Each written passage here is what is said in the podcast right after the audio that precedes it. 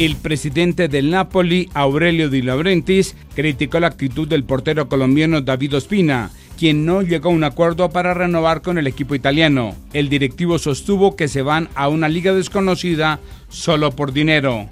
La prensa italiana insiste hoy que Ineos podría incluir a Egan Bernal en el grupo que disputará la Vuelta a Burgos entre el 2 y el 6 de agosto.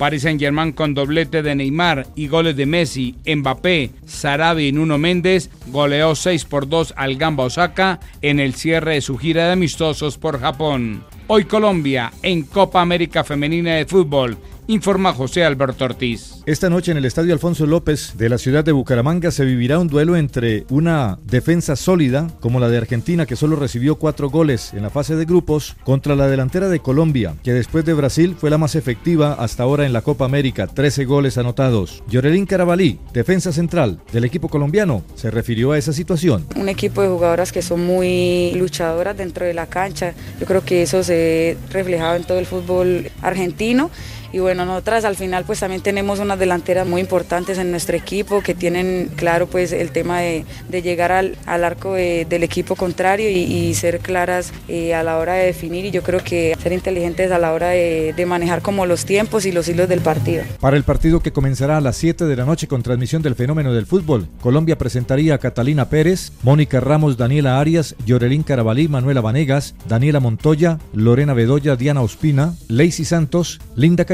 Y Catalina Usme. El lateral derecho Carlos Moreno de 30 años fue confirmado como refuerzo del Santa Fe para esta temporada. Austria, Noruega, Polonia y Francia ya están en Cali para el Mundial Sub-20 de Atletismo que se disputará a partir del próximo lunes.